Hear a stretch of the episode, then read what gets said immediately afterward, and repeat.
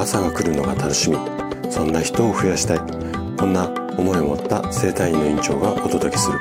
大人の健康教室。おはようございます。高田です。皆さんどんな朝をお迎えですか？今朝もね元気で心地よいそんな朝だったら嬉しいです。さて今日はね胃腸が不調の原因は〇〇だった、うん、こんなテーマでお話をしていきます。えっとあなたご自身もしくはあなたの周りの方で最近胃腸の不調で悩んでいるこんな方っていらっしゃらないですかね？はいもしねあのいろんなこう胃腸を良くするっていうか改善方法を試してもなかなかね効果が実感できないっていうようであればその原因っていうのは意外なところにあるかもしれません。今日はね、そんな意外な不調の原因についてお話をしていきます。ぜひね、最後まで楽しんで聞いていただけると嬉しいです。じゃあね、早速本題に入っていきましょう。あの、私の生体院に来院された患者さんの、これは実話になるんですけれども、ちょっとお話をしていきますね。で、その方は慢性的な頭痛だったり肩こり、この、まあ、症状っていうか悩みで、えっ、ー、と、私の院に来院されました。けれども、問診でいろんなお話をこう聞いているとですね、胃腸の不調でも悩んでいるということ。しかも、あの、ここ数ヶ月とかではなくて、もう何年も悩んでいるっていうことだったんですね。で、さらに、まあ、どんなものを食べているのかっていうところを、まあ、ただお話をお聞きするだけではなくて、健康診断の血液データの解析なんかもしながら、いろいろお話を聞きました。でも、食べているものも特に問題ないし、この血液検査の解析データも異常なし。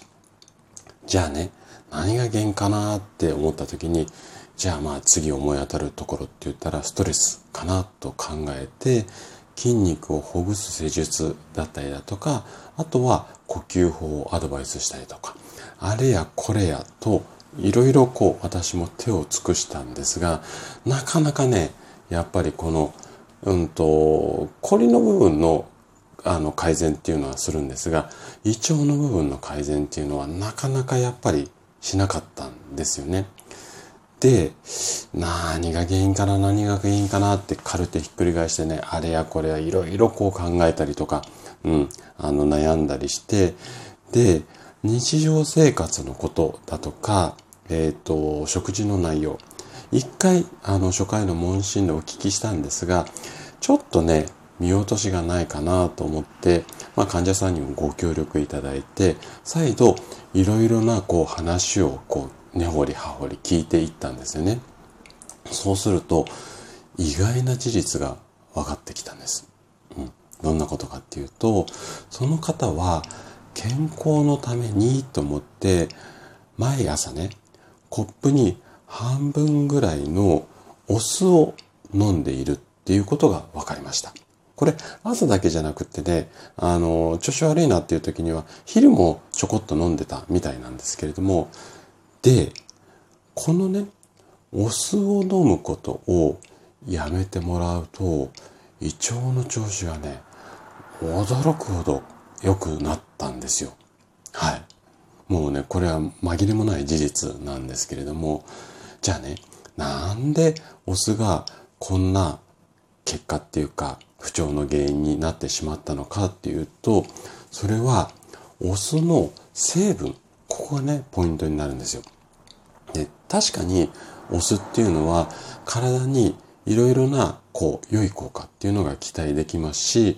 ネットに出ている情報でもいろいろこう、うん、体にいいからお酢を積極的にとか酢の物いっぱい食べましょうねっていう情報が溢れています。はい。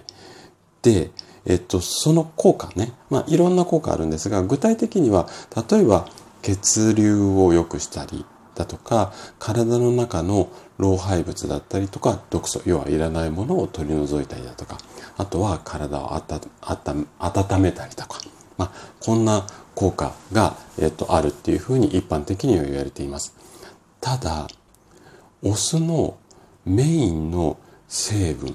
お酢がどんなものでできているかっていうと、これね、酢酸という、まあ、いわゆる酸の一種なんですよ。で、これね、このお腹が空いた時、そういうこう、なんていうのかな、胃の中とか腸の中がちょっとこう空っぽに近い状態の時に、